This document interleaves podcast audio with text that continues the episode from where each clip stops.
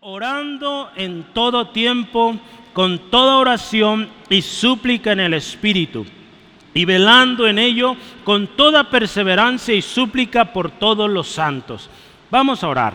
Dios, gracias. Gracias Padre Eterno por tu palabra hoy que nos enseñará. Señor, creemos que tu palabra hoy tiene un mensaje claro, preciso, directo para el corazón de mi hermano, mi hermana y el mío también, Señor. Para todos tú tienes un mensaje y gracias por esto. Señor, pedimos Espíritu Santo, háblanos, ministranos esta tarde y lo que hoy aprendemos, seamos prontos para ir y hacerlo. Te damos toda la gloria siempre en el nombre de Jesús. Amén. Gloria a Dios. En ocasiones me gusta empezar con una historia. Y hoy pues es la ocasión. El 12 de junio de 1944, apenas seis días después de la batalla de Normandía en la Segunda Guerra Mundial, un joven teniente llamado Richard Winters condujo a sus hombres a las afueras del poblado de Carentán. Como oficial a cargo de la compañía Easy, regimiento de infantería paracaidista de la 101 División, estaba a cargo de despejar dicha ciudad francesa de sus defensores alemanes. Sería una pequeña batalla, pero jugaría un papel muy importante en el esfuerzo masivo para librar al mundo de Adolf Hitler y los nazis. Ya se imagina dónde estamos en la historia, ¿verdad? La Segunda Guerra Mundial camino al frente y con éxito de la misión en sus manos, Winters y su compañía comenzaron a recibir fuego de las ametralladoras alemanas MG-42. A primera instancia, sus hombres se zambulleron en las zanjas de ambos lados de la carretera en busca de protección. Congelados y sin poder moverse se convirtieron en presas fáciles para las ametralladoras enemigas y los francotiradores. Lo que sucedió después resultó ser el punto clave en la batalla por Carentán. El teniente Richard Winters se paró en medio del camino y con balas silbando a todo su alrededor, comenzó a gritar a sus tropas que se levantaran de las zanjas y enfrentaran al enemigo. Sus palabras, juntas con una acción heroica, motivó a los hombres a ponerse de pie, pelear y así obtener una victoria decisiva contra los alemanes.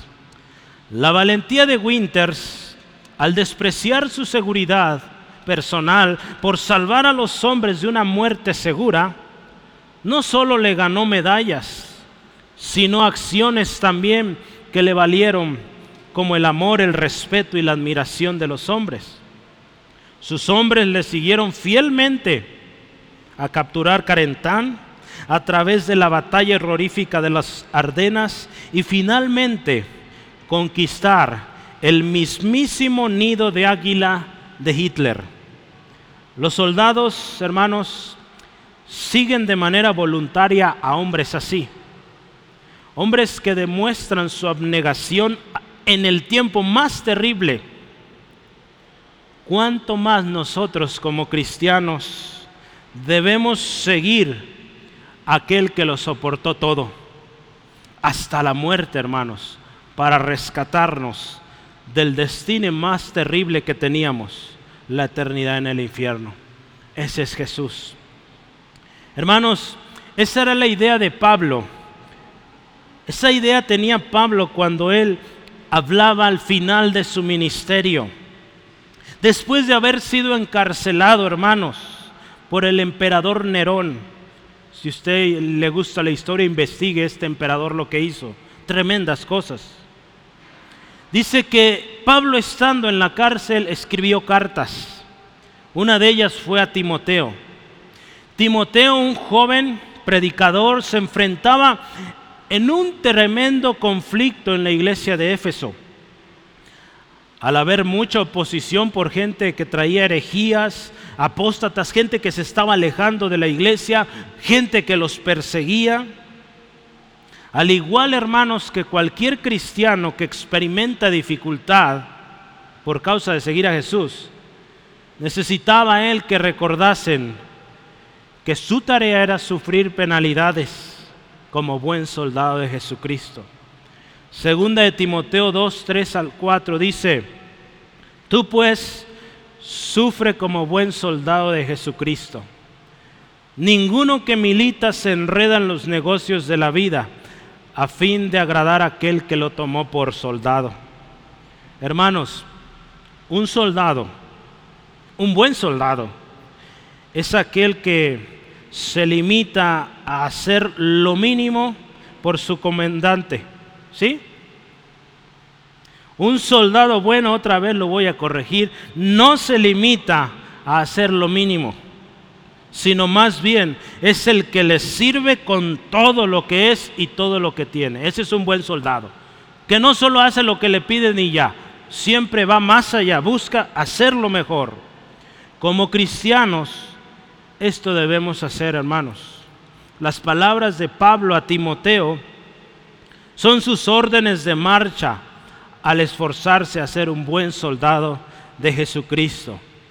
Y hermanos, usted y yo como soldados de Jesucristo estamos en una batalla constante.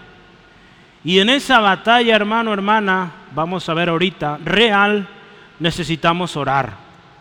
Y yo quiero hablarle de esta necesidad imperante, necesaria, hermano, hermana, la oración para todo cristiano, cristiana. Si queremos vencer, ¿sí? Yo quiero empezar con esto. La batalla es real. Yo quise empezar con una historia de soldados y guerras y todo esto para que entendamos que en una batalla, hermanos, se necesita esfuerzo, se necesita lealtad, constancia, obediencia, firmeza. Estaba yo viendo la historia de este hombre, Richard Winters, la busqué rápido ahí en Google.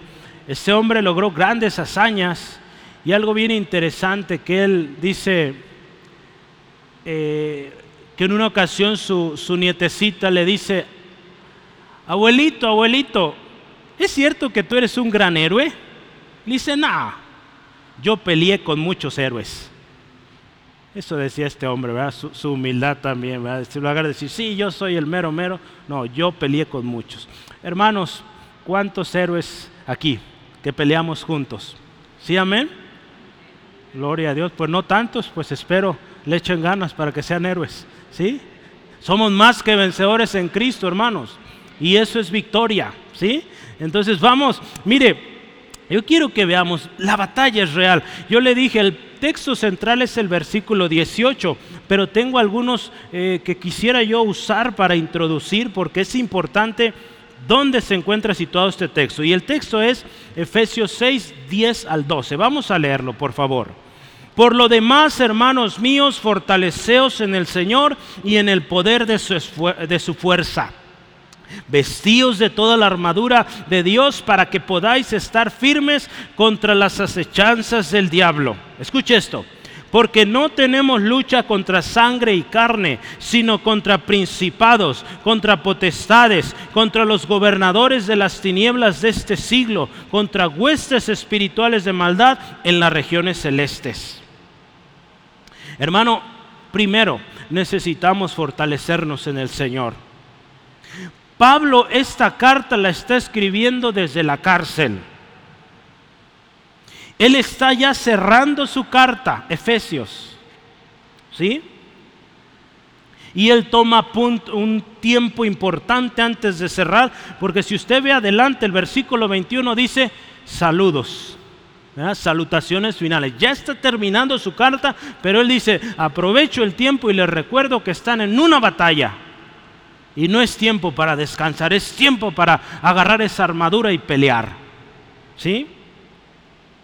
Algo tan importante, hermanos, que es la batalla espiritual que usted y yo libramos cada día.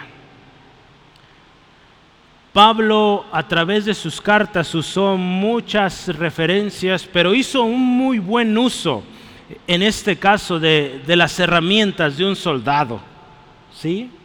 Para indicar cómo debemos usted y yo vivir como cristianos, soldados de Jesucristo, ¿sí? Cuando usted y yo vemos sus ejemplos, pues podemos ver que efectivamente Pablo eh, sabía lo que hablaba y lo ponía bien escrito. Claro está, pues contaba con la ayuda del Espíritu Santo. Yo quiero que veamos este primer texto, eh, segunda de Timoteo 2, 1 al 4. Pablo sabía de su responsabilidad y a Timoteo también le decía, te encarezco delante de Dios y del Señor Jesucristo, que juzgará a los vivos y a los muertos en su manifestación y en su reino. Escuche esto, que prediques la palabra, que instes a tiempo y fuera de tiempo, redarguye, reprende, exhorta con toda paciencia y doctrina, porque vendrá tiempo cuando no sufrirán la sana doctrina, sino que teniendo comezón de oír, se amontonarán maestros conforme a sus propias concupiscencias y apartarán de la verdad el oído y se volverán a las fábulas. ¿Sí? Y ahí sigue, tú sé sobrio. Pero vea, hermanos, Pablo conociendo los tiempos y sabiendo, ¿verdad? Que venía la cosa aún peor, él le dice, tú ocúpate en predicar la palabra. No prediques otra cosa, la palabra. Porque va a haber mucho engaño, hermanos. Casi dos mil años han pasado que se escribió esto. Imagínense cómo está el asunto hoy. Mucho más engaño. Un mejor y mayor acceso tenemos hoy a estas eh, doctrinas de todo tipo. Basta con tres clics, unos teclazos o en el celular, no sé cómo se diga, cuando le hacemos escribimos, pero pronto, hermano, podemos conseguir la información que usted quiera. ¿Sí? Hermanos, tenemos que tener cuidado y estar en este libro, viendo lo que a Dios le agrada y cuidándonos, porque la batalla es, es algo real, la batalla espiritual. ¿sí? Hay otro texto más que yo quisiera ver, eh, Primera de Corintios 9.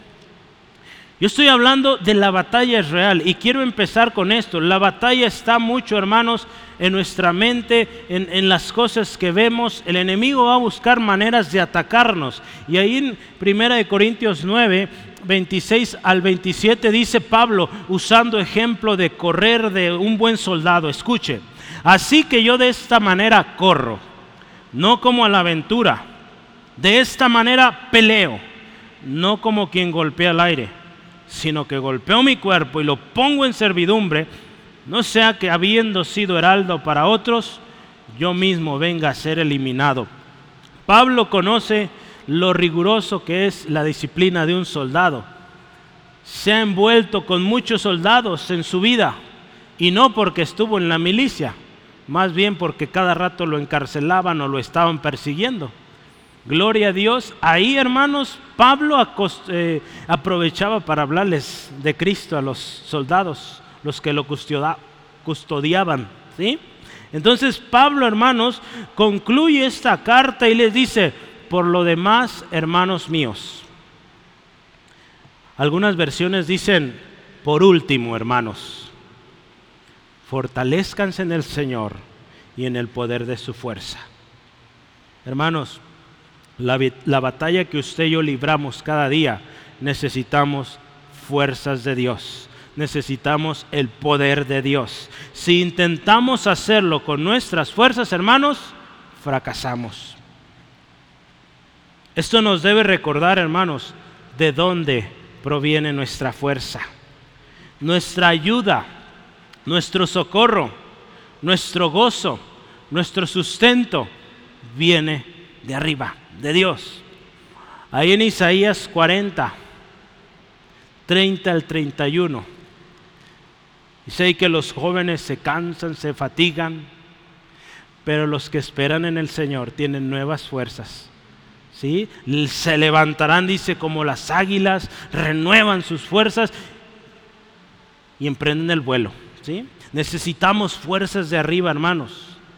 Ahí en Nehemías 8:10 también eh, el pueblo de, Israel ahí en Jerusalén se encuentra ahí, eh, pues en algunos momentos obstruidos por el enemigo, el enemigo acechando, burlándose. Y, y Nehemías se levanta y le dice, hermanos, familia, el gozo del Señor es nuestra fortaleza.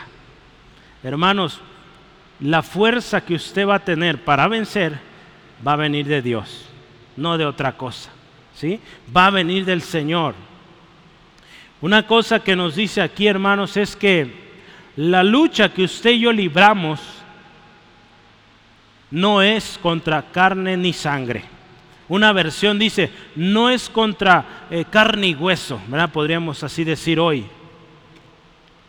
Muchas veces nosotros tenemos un concepto erróneo de lo que es nuestro enemigo pensamos más en que nuestro enemigo es la carne o, la sangre, ¿verdad? Como dice aquí, o que es una persona. ¿Sabe? Nuestro enemigo es espiritual. Yo quiero decirle, hermanos, ¿qué le parece si dejamos de luchar contra nuestro hermano o nuestra hermana? Porque el enemigo es el que está atrás. Y es un enemigo espiritual. Satanás y todas sus huestes. ¿Sí? Hermanos, nuestro enemigo no es la suegra, el primo, el tío, el hermano, el compañero de trabajo, no. Usted sabe, la lucha que usted libra es espiritual. Yo quiero leerle nueva traducción viviente. Dice, pues no luchamos contra enemigos de carne y de hueso, sino contra gobernadores malignos, contra autoridades del mundo invisible, contra fuerzas poderosas de este mundo tenebroso y contra espíritus malignos en los lugares celestiales.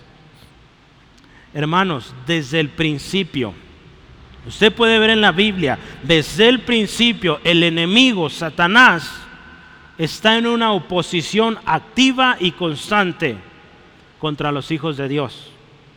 Hoy en día, hermanos, todo lo que usted y yo vemos a nuestro alrededor indica que hay una estrategia de Satanás para desviarnos. ¿Sí o no? El enemigo busca confundirle. El enemigo busca desanimarle. El, enemigo busca corromperle, destruirle y hasta matarle, hermanos.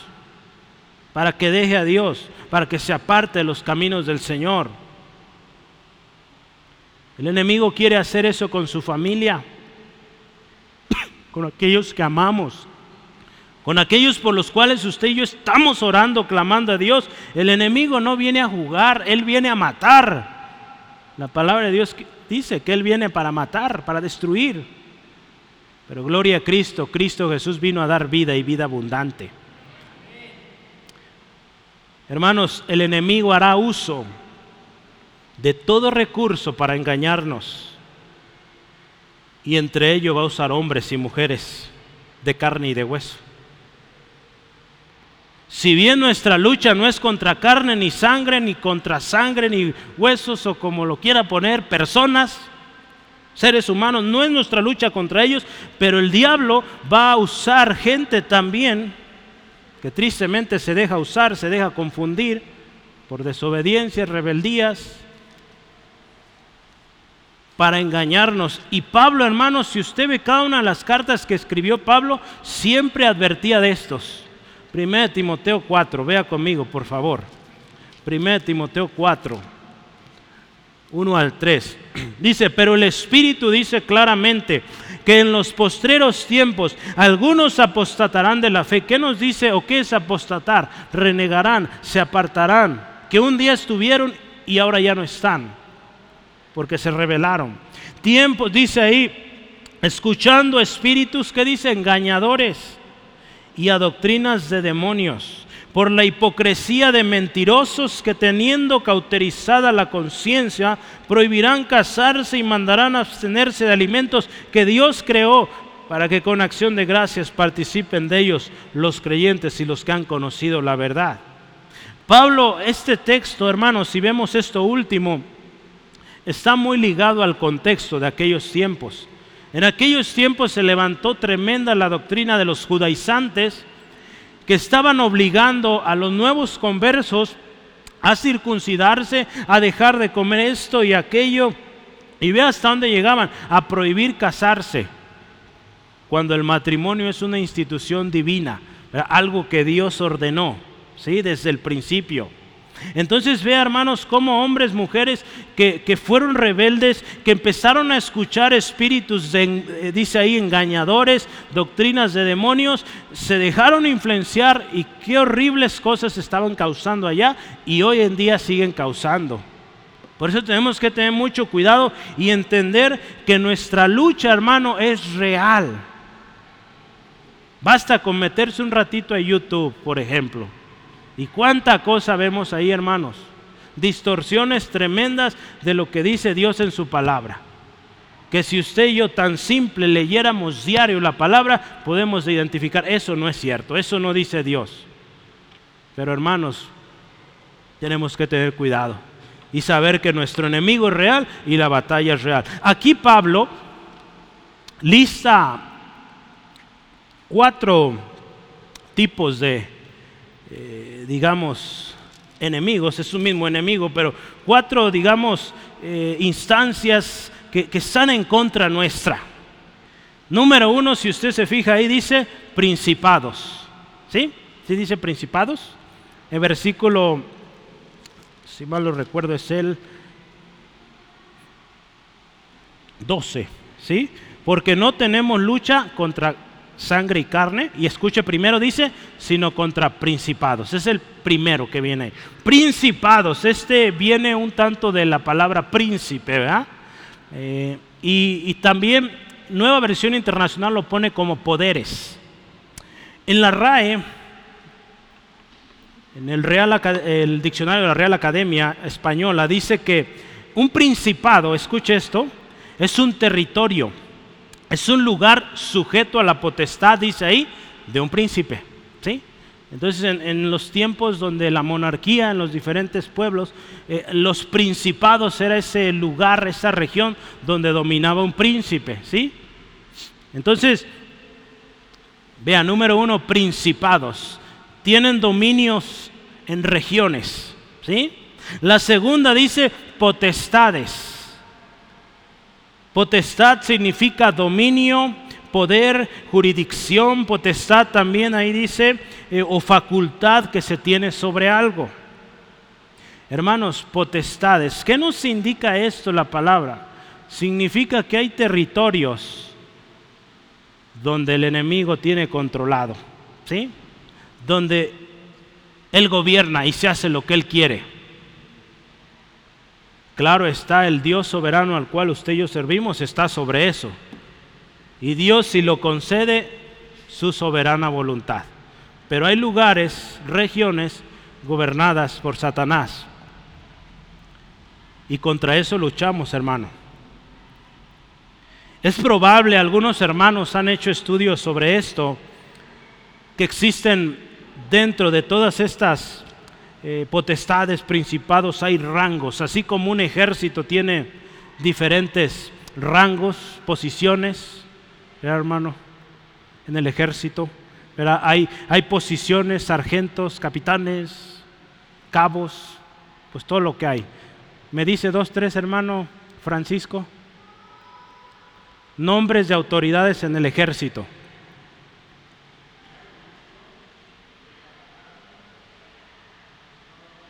Soldado raso, ¿verdad? Desde el secretario de defensa hasta soldado raso, ¿verdad? Hay un montón de niveles, ¿verdad? Listarlos, pues ahí nos, nos vamos buen rato. Pero ve, hermano, yo no dudo que ahí también, en el ejército de Satanás también haya todo esto, una organización, porque mire, cuando Pablo lo describe aquí, habla principados, habla potestades, y ahora fíjese, habla de gobernadores de las tinieblas de este siglo. ¿Sí? Eh, potestades, dice ahí la versión internacional, que dominan en este mundo de tinieblas. Pues resulta ser que el mundo de las tinieblas también está organizado, hermano. Así como hay ángeles, arcángeles, serafines y todo esto, pues también en el mundo espiritual Satanás tiene su organización. ¿Sí? Basta con ver estos pasajes. Hay mucho más que podría hablar de esto, pero pues no es el punto hoy hablar de esto, pero habla también número cuatro, huestes espirituales de maldad en las regiones celestes. Una hueste, hermanos, es un ejército, una compañía. ¿sí? En el ejército se usa mucho este término compañía o campaña. ¿sí? Entonces se trata, hermanos, de grupos también, compañías de soldados organizados por regiones. Si usted dice, wow, hermano, yo no sabía de tanta cosa, pues mire, aquí está en la palabra. Y en una ocasión, en Mateo 5:9, Jesús echa fuera, trae libertad, perdón, a un endemoniado. Y que dice, ahí ese texto, Jesús le pregunta a este demonio que tenía, a este hombre, ¿cómo te llamas? Y este le contesta, Legión, porque somos muchos. ¿sí? Entonces, Legión, dependiendo del contexto, son algunos miles de soldados, usualmente son cinco mil, pero dependiendo del tiempo y las, eh, el tipo de imperio tenían diferentes nombres, pero hablamos de miles, ¿sí? Entonces, el reino espiritual, hermanos, satánico, está ordenado. El mundo espiritual entonces, hermano, es real. Y esto es a lo que usted y yo nos enfrentamos cada día. Para muchos de nosotros esto es desconocido. Tenemos estos nombres que nos da aquí, principados, potestades, gobernadores de las tinieblas, huestes. Pero sabe, yo quiero decirle una cosa. Mi intención al hablar de esto, y no hablé a profundidad porque no es mi intención preocuparle, asustarle. No. Mi intención aquí es que usted sepa que hay una batalla real no nos interesa saber nombres, rangos, posiciones, estrategias y otros detalles, porque ¿sabe qué? El diablo y sus huestes están condenados a la eternidad en el lago de fuego. Pero ¿sabe que usted y yo tenemos que saber que es una batalla real y que está bien organizado? ¿Sí? Más bien, escuche esto, debemos ocuparnos diligentemente en conocer bien a nuestro Señor porque usted y yo servimos al Dios ganador, al Dios vivo, y tenemos que conocerlo bien, conocer su palabra, hermanos, ser llenos del Espíritu Santo, orando. Y como dice aquí, fortaleciéndonos en el Señor y en el poder de su fuerza. Hermanos, el autor Charles Hodge, que escribió esto hace casi 150 años, él decía esto, el conflicto del cual Pablo está hablando no es meramente un simple combate entre un individuo cristiano y Satanás, sino que escuche esto, se trata de una guerra entre el pueblo de Dios y el poder de las tinieblas. ¿sí? La lucha es real, hermanos. Y el enemigo le he dicho, viene a matar. Debemos estar listos, hermanos, orando, fortaleciéndonos en el Señor. Lo poderoso es esto, hermanos, que Dios ha provisto una, una armadura. ¿Sí? Entonces, Dios no nos deja ahí solos, hermanos. Por eso le digo, el foco no es hablar del enemigo. No nos interesa, porque no vamos a ir con él, ¿verdad? Él se va a ir al infierno, nosotros no. Entonces, pero tenemos que saber cómo es, quién es, y saber que la lucha es real contra él y sus huestes y no contra mi hermano, mi, familiar, mi amigo, mi compañero, mi jefe del trabajo, no. Es aquel que está atrás obrando, Satanás y sus huestes. Hermanos, sin armadura no podemos. Es interesante, yo quiero que leamos estos textos 13 al 17. Escuche esto, Efesios 6, 13 al 17. Dice, por tanto, tomad toda la armadura de Dios para que podáis resistir en el día malo y habiendo acabado todo, estar firmes. Estad pues firmes, ceñidos vuestros lomos con la verdad y vestidos con la coraza de justicia y calzados los pies con el apresto del Evangelio de la paz. Sobre todo, Tomad el escudo de la fe, con que podáis apagar todos los dardos de fuego del maligno, y tomad el yelmo de la salvación y la espada del Espíritu, que es la palabra de Dios. Es bien interesante porque en este pedacito, hermanos, dos veces dice estar firmes. Hay otra más en el versículo 11. Que estemos firmes, hermanos. La palabra al decirnos tres veces es que es importante. ¿Sí? Y tenemos que estar firmes, hermanos. No es tiempo de jugar, decía un hermano, no es tiempo de jugar al cristiano. Es tiempo de ser cristianos de verdad y estar orando, estar clamando, hermanos. Porque de otra manera no podemos. Hermanos, los días que vivimos son días malos. Aquí Pablo les dice, estén firmes para que puedan resistir en el día malo. ¿Cuántos tienen días malos? Yo creo que todos, ¿verdad? Tenemos días muy difíciles. ¿Sí? Pues fíjese, la palabra de Dios ahí en Efesios 5, 16 dice que aprovechemos bien el tiempo. ¿Por qué? Porque los días son malos. ¿Sí? Hermanos, mientras estemos aquí en la tierra, los días son malos. Hay maldad. El enemigo sigue operando. Sus huestes, sus gobernadores, sus principados, sus potestades siguen ahí dando guerra. ¿Sí? Y haciendo hasta lo más vil, porque esa es su naturaleza, lo vil, por desviarnos, por alejarnos. ¿Sí? Aquello que usted está ganando terreno, siente que va ganando, va venciendo aquello, el enemigo va a ver cómo desviarlo. Si antes con una tentación ya ve que no funciona, pues va a ser otro modo, otra tentación para hacerle caer. Pero Dios ha provisto una armadura. Mi intención hoy no es ir a través de cada elemento y explicarlo detalladamente. Eso lo vamos a ver en algunos meses. El jueves vamos a estudiarlo, porque ahorita vamos en Efesios 1, estamos ya casi terminando Efesios, pero en algunos meses vamos a llegar a Efesios 6 y ahí hermanos agárrense, se va a poner bueno. ¿sí? No sé cómo lo vamos a hacer, ya nos pondremos de acuerdo hermano Steve y yo, pero va a estar bueno ese estudio, véngase. ¿sí? Aprovecho dar el anuncio. La armadura de Dios, muy rápido, mire, ceñidos vuestros lomos, dice, con el cinto de la verdad. ¿Saben cuando dice esto? Nos habla de conocer y una frase que me gusta mucho y está en la Biblia es usar bien la palabra de verdad. ¿Sabe dónde está eso? Usar bien la palabra de verdad. Segunda de Timoteo 2.15, ahí lo tengo. ¿ya? se lo sabe.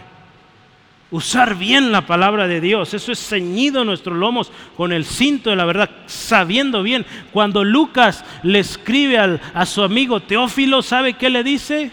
Para que conozcas bien las verdades en las cuales ha sido instruido. Hermano, usted y yo necesitamos conocer bien la palabra de Dios. A propósito, con la ayuda y gracia de Dios, pronto vamos a abrir otro curso de discipulado. Anótese, ¿sí? Queremos abrir uno próximamente los domingos a las diez y media. Entonces, si desea, váyase anotando. Vamos a abrir otro curso porque necesitamos conocer bien qué es la verdad de Dios, cuál es su palabra. La segunda herramienta que Dios nos provee es vestidos con la coraza de justicia. ¿Qué nos habla esto, hermanos? Romanos 5.1.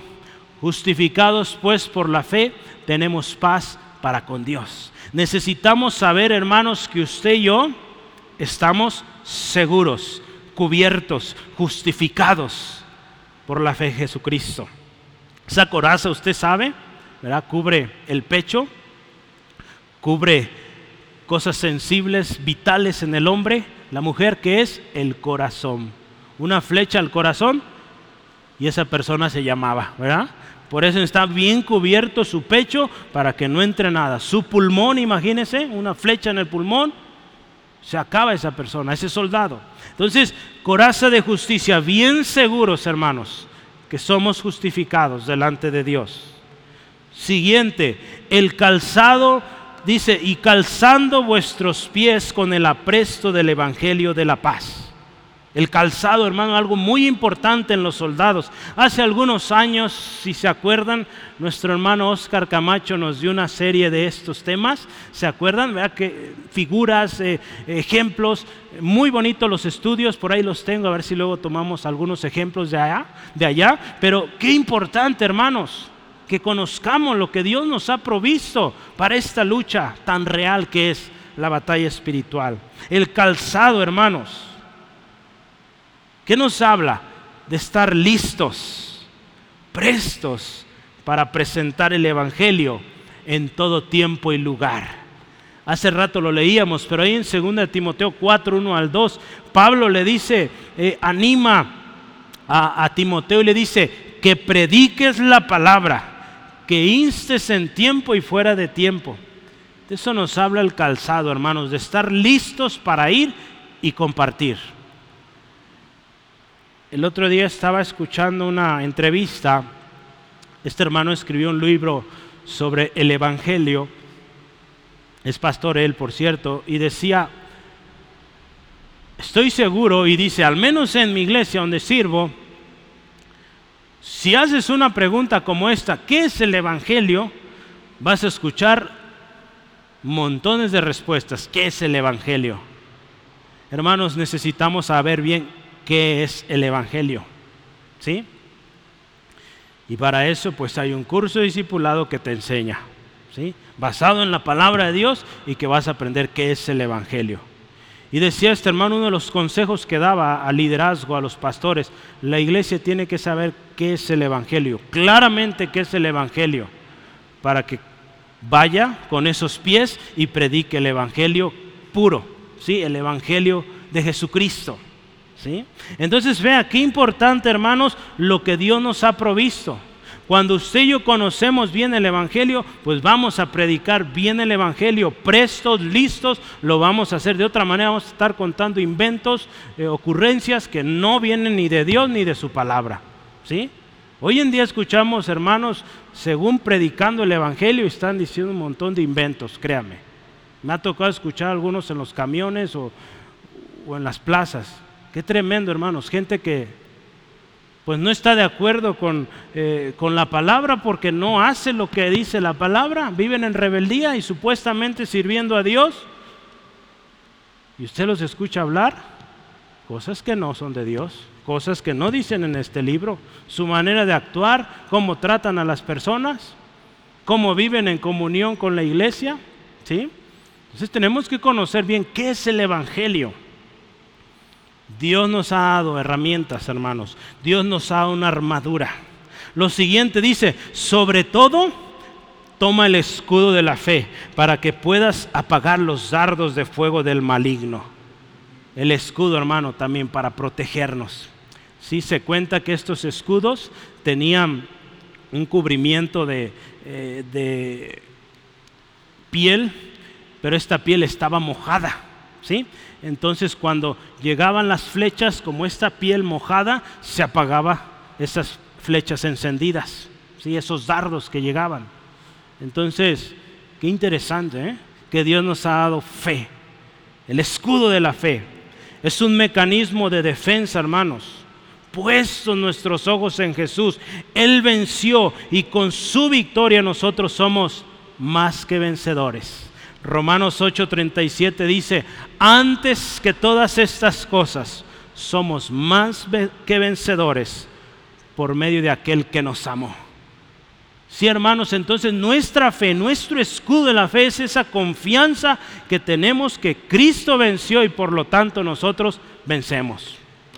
Siguiente dice, tomando el yelmo de la salvación. Hermanos, yelmo, el yelmo cubría la frente. Y esto nos habla de que nuestra mente, hermanos, tiene que estar cubierta de todos los ataques, los pensamientos contrarios que vengan a nuestra mente. Hermanos, usted sabe, y si no sabía, hoy le hago notorio esto. La mente es uno de los principales campos de concentración donde el enemigo va a ir a atacar porque Él sabe que si logra cambiar nuestra mente, nuestra manera de pensar, nos tiene en sus manos. ¿sí? Es, uno, es uno de los campos de batalla más constante y más peligroso. Nuestra mente. Por eso debemos cubrirla. Segunda de Corintios 10:5 dice, derribando argumentos, toda altivez que se levante en contra del conocimiento de Cristo. Y escuche esto, llevando cautivo todo pensamiento a la obediencia a Cristo. Todo pensamiento que venga a su mente, hermanos, y que usted sabe que no está en la palabra, llévelo cautivo y dígale, esto no entra en mi mente, se va. ¿sí? El enemigo nos va a invadir con tantos pensamientos, hermano, hermana, a veces de nuestra misma vida pasada, lo que hacíamos antes, trayéndolo a la memoria, quizá nuevas cosas, nuevas imágenes. Llevemos cautivo todo, hermanos, a la obediencia a Cristo. Y por, por último, hermanos, perdón, la espada del Espíritu, que es la palabra de Dios. Este es el único instrumento, herramienta o arma de ataque, hermanos. Todo lo demás, si usted se fijó, es protección, ¿sí? Y este es el de ataque. Jesús, hermanos, enseñó esto, que para vencer al enemigo lo vamos a vencer con la palabra. Ahí en Mateo 4, 1 al 11, él tres veces le dijo a Satanás, escrito está. Y con eso venció. Hermano, hermana, no luche solo. No luche con sus palabras, con sus argumentos, luche con la palabra de Dios. Y dígale al enemigo, escrito está, Dios dice esto. Así que esto que traes no es de Dios, es mentira, váyase. Y se tiene que ir, hermanos. ¿Sí? ¿Sí o no? Hermanos, la palabra de Dios es verdad. Y Él nos ha dicho y nos dice, aquí es tu espada, úsala. ¿Sí? Muchos la tienen guardada, hermanos, guardada, pues no va a servir de mucho, hay que usarla. ¿Sí? Gloria a Dios, es tan poderosa que no se gasta, sigue, tan cortante como espada de dos filos. Yo quiero leer un pasajito aquí de un libro. Dice así, porque tenéis tales enemigos tan temibles y porque el conflicto es inevitable, no solo se armen, sino lleven la panoplia de Dios. ¿Qué es la panoplia de Dios? ¿Usted ha oído esa palabra? Es una palabra antigua, pero panoplia es armadura. ¿Sí? Entonces anótela una palabra nueva, panoplia. ¿Sí? Me llamó mucho la atención cuando leí esto, es un libro muy antiguo, de hace 150 años. Entonces dice, no solo agarren el arma, póngase el escudo, el yelmo, cálcese, ¿sí? Su cinto de la verdad. ¿Sí? Porque ninguna otra cosa será tan adecuada para esta emergencia en la cual usted y yo estamos. Toda esta exhortación que Pablo da, hermanos, se refiere al deber, a la obligación que tiene todo cristiano. Debemos ponernos inmediatamente esa armadura si no la hemos puesto y estar, hermanos, ¿sabe cuándo? Siempre preparados para los ataques del enemigo. Y hermanos, yo quiero terminar esta parte con esto. La armadura se porta diario. ¿Sí? no sé si se acuerde, pero yo me acuerdo, nos enseñaron antes que había que ponérsela cada día. No, yo no me la quito. Diario con ella, hermanos. Hasta dormido me voy con eso. ¿sí? No me la quito, hermanos. Si a veces por la enseñanza se decía, cada día póntela. No, diario hay que traerla puesta, hermanos. No sé si se acuerda, hay una historia de un hombre, eh, estaba tratando de recordar, creo que se llamaba Eleazar, que dice que se, se pegó a la, eh, a, la espada y no la soltó. Luchó este hombre todo el tiempo y hasta que venció, ¿sí? Y no la soltó y dice que le quedó pegada. No, sé si usted ha agarrado algo con tanta fuerza por un prolongado tiempo y después no puede ni, ni abrir, ¿verdad? Cuesta liberarse de aquello. Entonces, hermano, la armadura no la suelte y no le hace que se quede pegada, ¿sí? Esa espada siempre en su mano para hacer frente y atacar al enemigo, escrito está. El Señor dice, ¿sí? Y vamos a ganar, hermanos. ¿Sí o no? Yo le puedo decir, aún en los sueños, hermanos, luchamos. ¿Sí? Si no le ha tocado, pues prepárese. A mí me ha tocado librar tiempos difíciles en los sueños mismos, hermanos. Y despierto y sigo porque está dura la cosa. ¿Sí? Pero gloria a Dios, ¿sabe con qué vencemos? con la palabra. Escrito está, mayor es el que está conmigo que tú. Así que lárguese de aquí, ¿sí?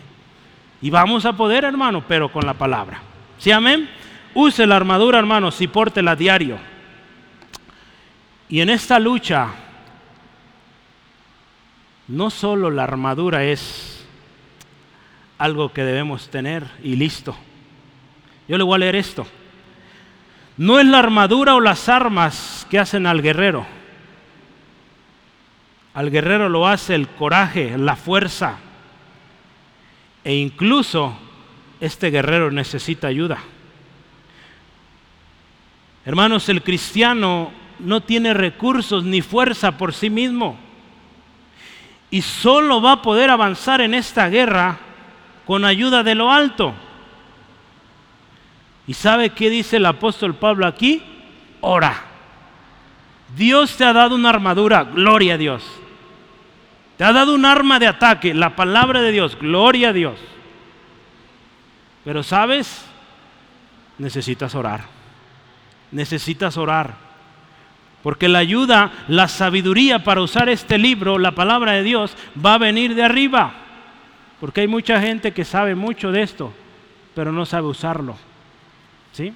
Cuando viene el problema, están ahí batallando, sufriendo, porque no saben cómo decirle al enemigo con la palabra. Por eso ocupamos orar y decirle, Dios, dame palabra, Espíritu Santo, guíame, ¿qué decir? Y hermano, vamos a vencer, pero cuando estamos orando. ¿Sí? Yo quiero que leamos 18 al 20, son los últimos textos que leemos en esta tarde.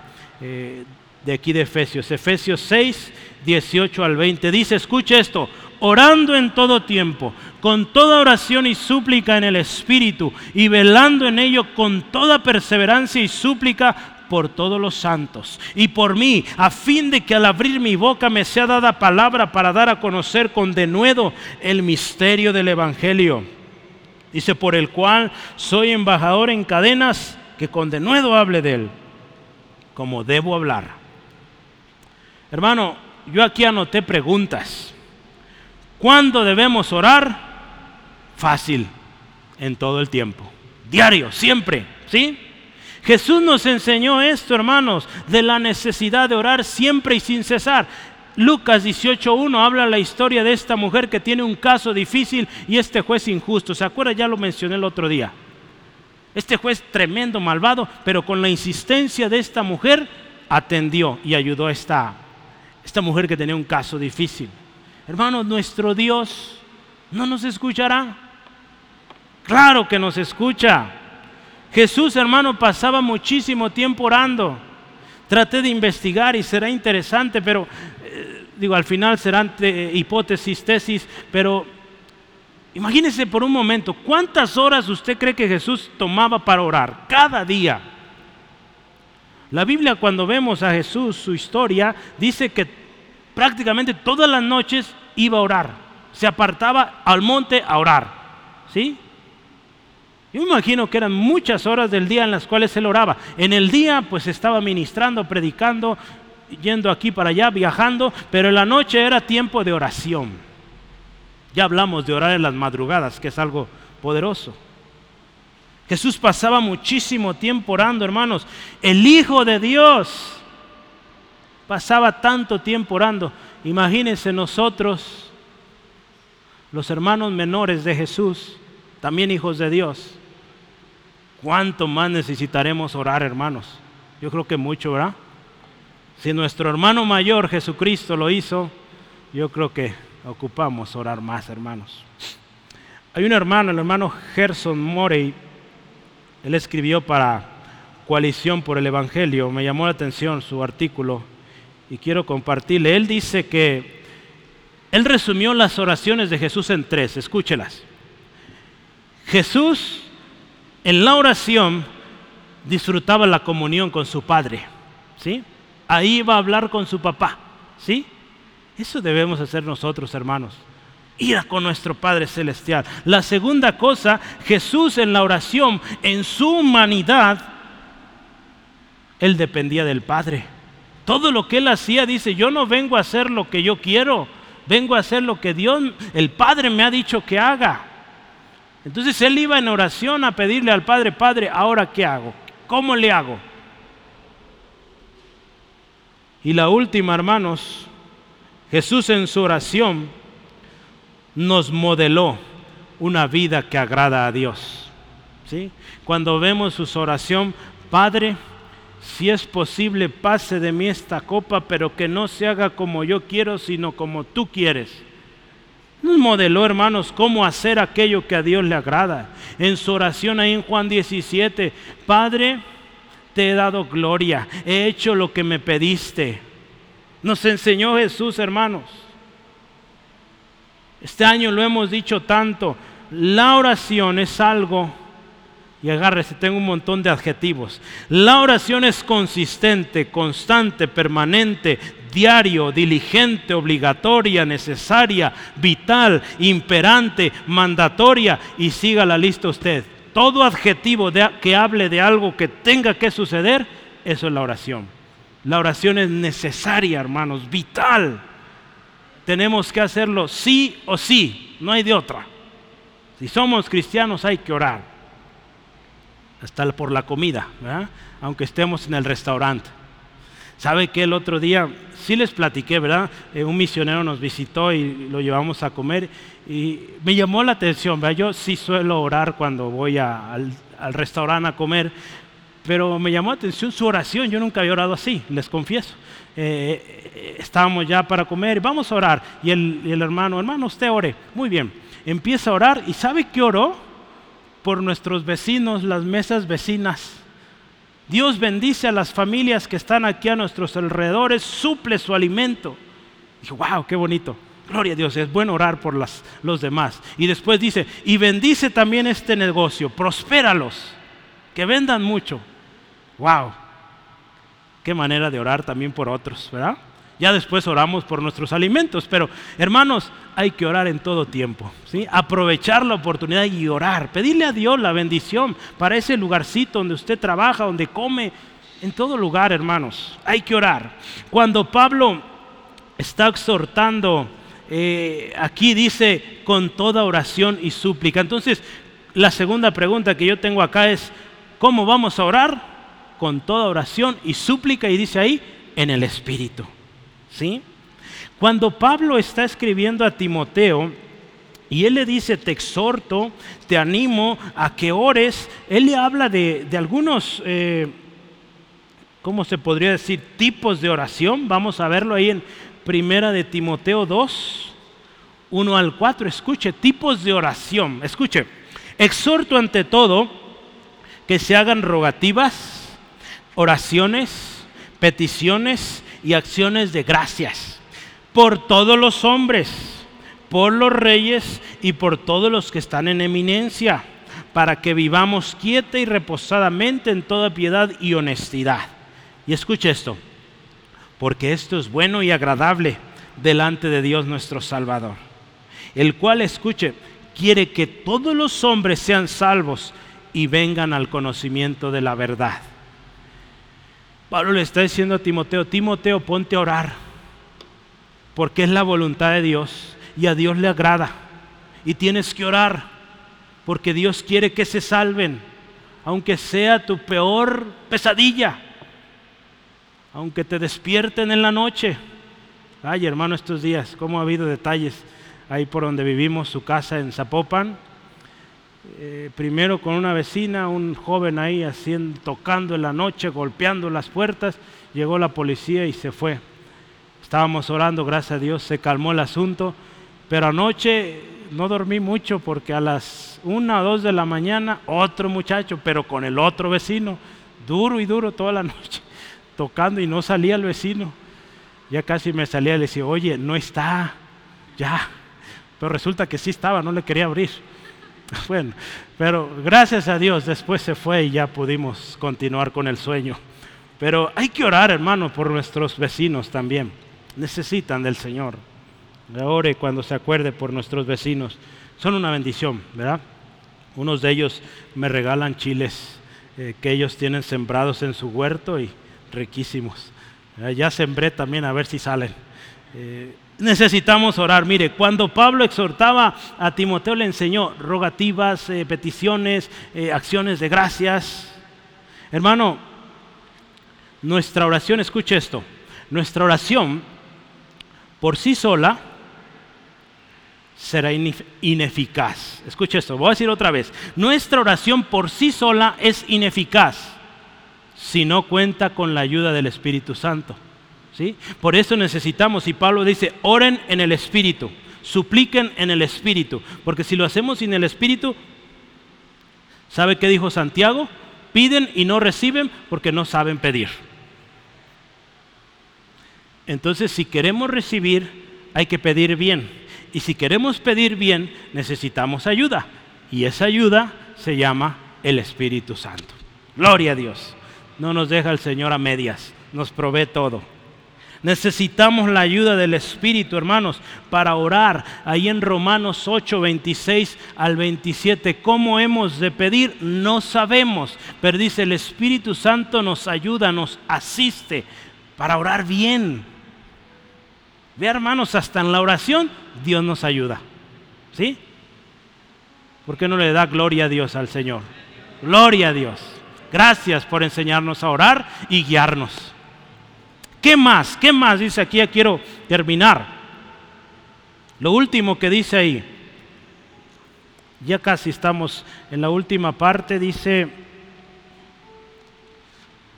velando en ello, dice, versículo 18, la última parte, velando en ello con toda perseverancia y súplica por todos los santos. Hermanos, pues resulta que nuestra oración tiene que ser por nuestros hermanos y hermanas. ¿Sí? La nueva versión internacional dice, manténganse alerta, perseveren orando. Hermanos, ¿qué significará esto? Cuando Pablo dice, perseveren en esto. Es que usted y yo, hermanos, necesitamos estar bien atentos a las necesidades de nuestros hermanos. Por eso orábamos al principio. Tenemos un equipo, 25 hombres y mujeres aquí en la iglesia que están orando por usted. ¿Sí sabía eso? Ya lo hemos dicho mucho estos días. Pero si usted manda una petición al número de celular de la iglesia, pronto lo reenviamos a este equipo y se ponen a orar.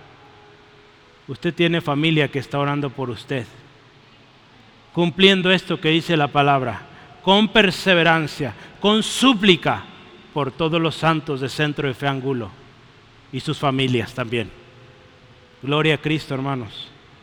¿Será que Dios tiene un plan? Porque Él nos dijo que lo hiciéramos, ire. Y aquí su palabra nos dice, bien hecho, síganlo haciendo. ¿Sí? Yo me gozo al ver lo que Dios dice y luego lo reconfirma. Él quiere que oremos unos por otros. Perseverancia, algo que debe estar ahí constante. Hermano, yo quiero leerle esto. Ningún soldado que entra en la batalla de la fe ora solo por sí mismo, sino que también ora por todos sus compañeros soldados. Porque sabe qué? Todos formamos un ejército, el ejército de Dios. Y el éxito de uno es el éxito de todos. ¿Sí? Entonces, si uno es victorioso, todos somos victoriosos. Si uno está llorando, pues todos lloramos con él y oramos por él, por ella. ¿Sí? Tristemente, en muchos lugares dicen que la iglesia cristiana es el ejército que mata a sus propios caídos. No debe ser así, hermanos. Al contrario, debemos levantarnos y ayudarnos, orar unos por otros, porque somos un cuerpo en Cristo, una familia y hermano debemos actuar como tal. Y sabe, esto incluye la responsabilidad de orar. Pablo termina los versículos 19 al 20. Yo quiero terminar cerrando esto ya. Pablo está pidiendo que oren. ¿Sí? Les dijo, oren por todos los santos, perseverando. ¿Y qué dice el versículo 19? Véalo. Y oren por mí, a fin de que al abrir mi boca me sea dada palabra para dar a conocer con denuedo el misterio del Evangelio por el cual soy el embajador en cadenas, soy embajador en cadenas, que con denuedo hable de él como debo hablar. Usted dice, hermano, dijo que no, no orar por sí mismos. Pues mire, Pablo, vea la petición de Pablo. Hermanos, oren por mí. Pero esto nos enseña su oración o su petición que usted y yo deberíamos hacer también. Es una petición que tiene fuerza y relevancia en el reino de Dios. Si usted se fija esta petición, en ningún lugar dice, hermanos, pidan para que tenga provisión.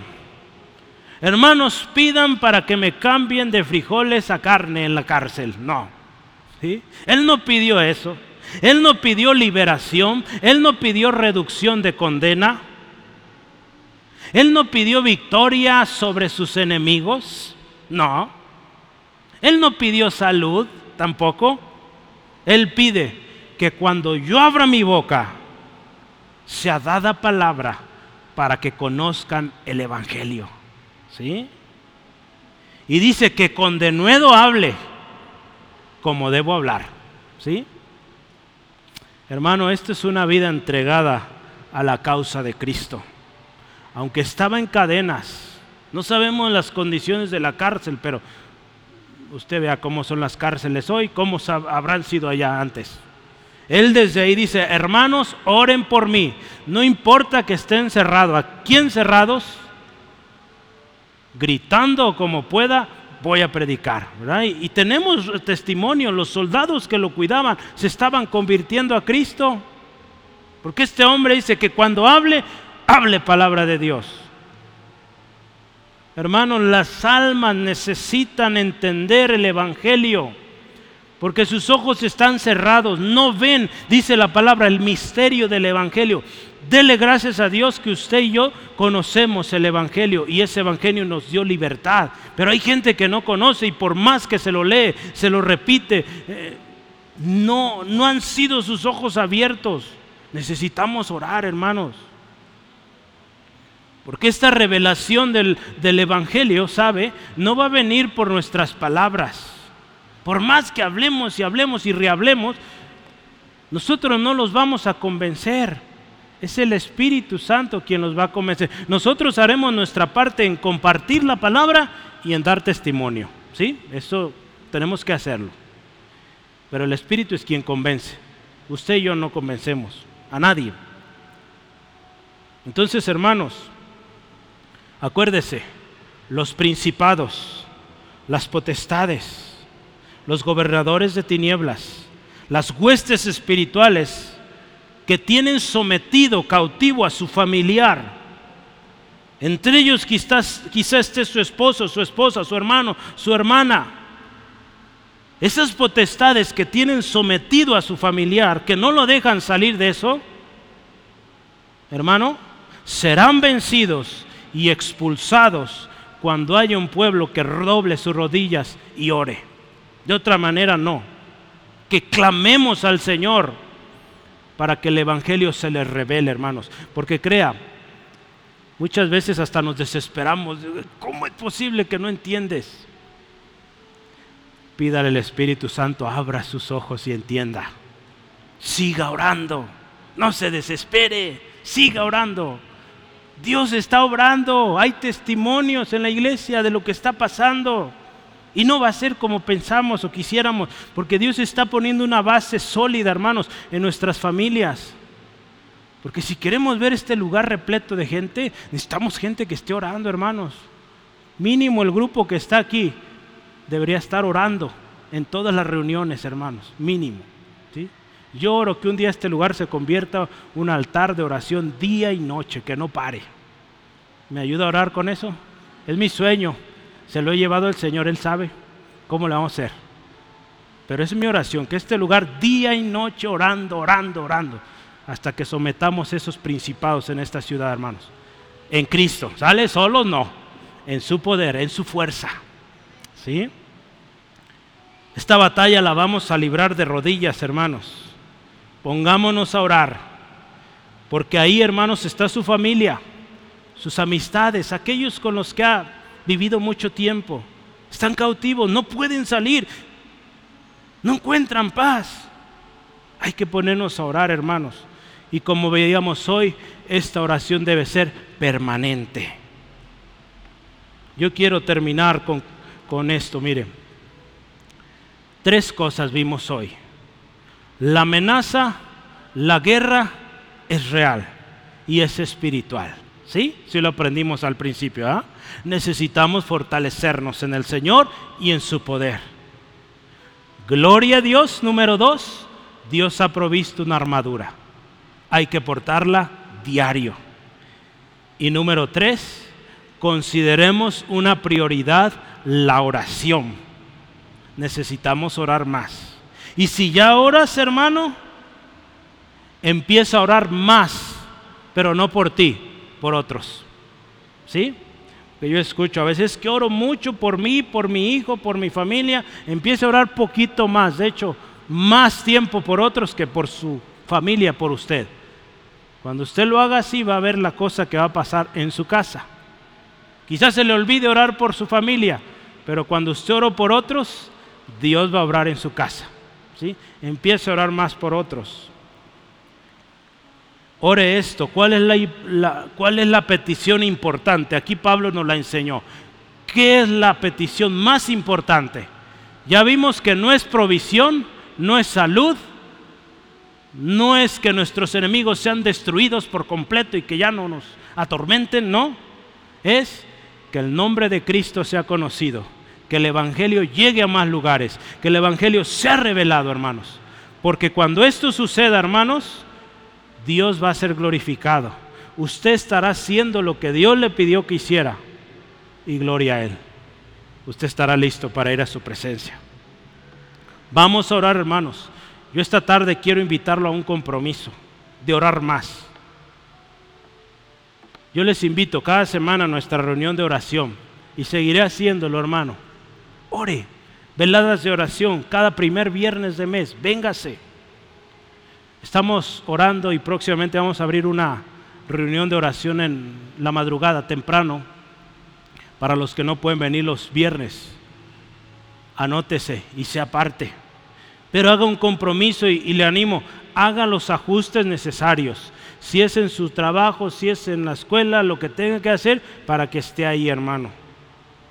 Porque sabe qué? ¿Qué somos?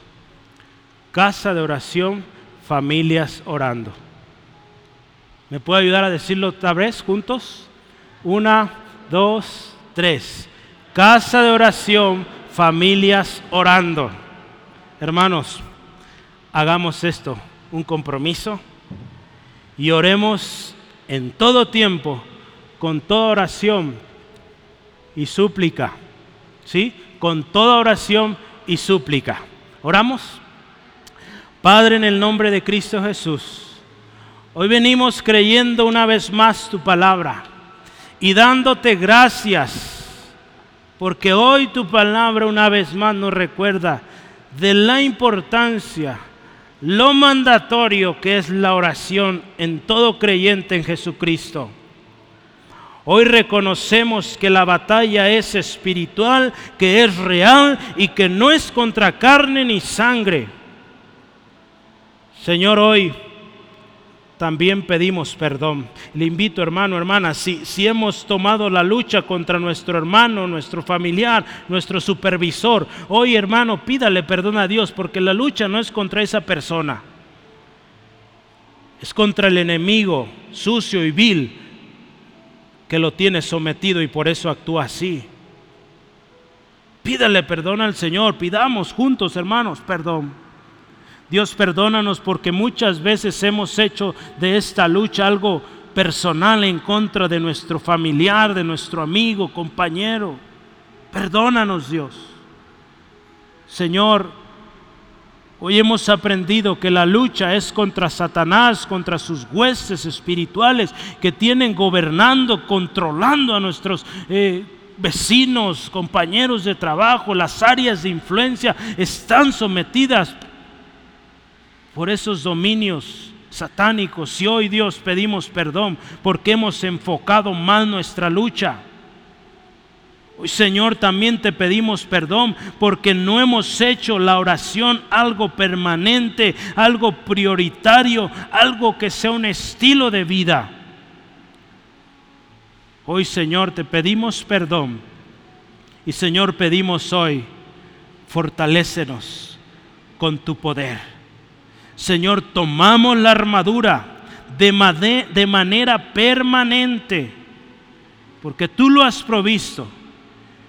Y como tu palabra hoy dice, hacemos compromiso de orar en todo tiempo, con toda oración y súplica, guiados por tu Espíritu, y gracias porque veremos victoria.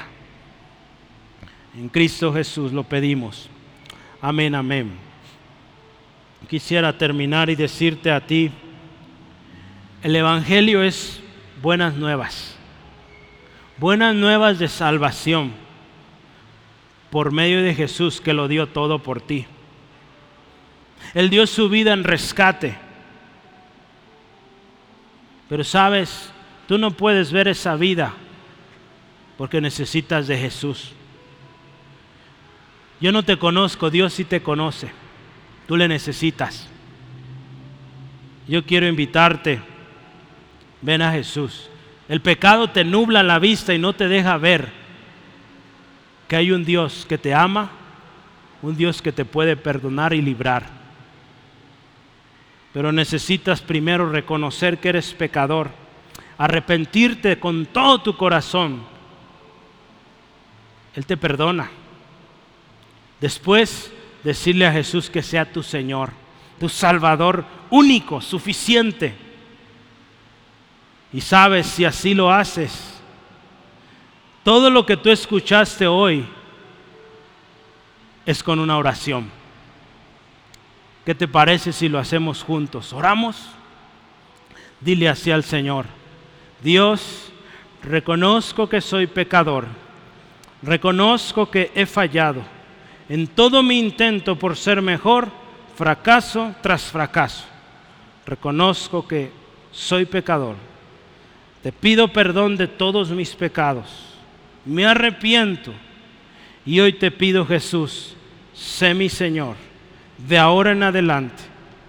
Hoy voy a creer que tú eres mi Salvador. Y te pido, sé mi Señor personal. Gracias por venir a mí cuando estaba perdido, hundido. Te reconozco, quiero vivir para ti. Gracias Dios por esto. En el nombre de Jesús.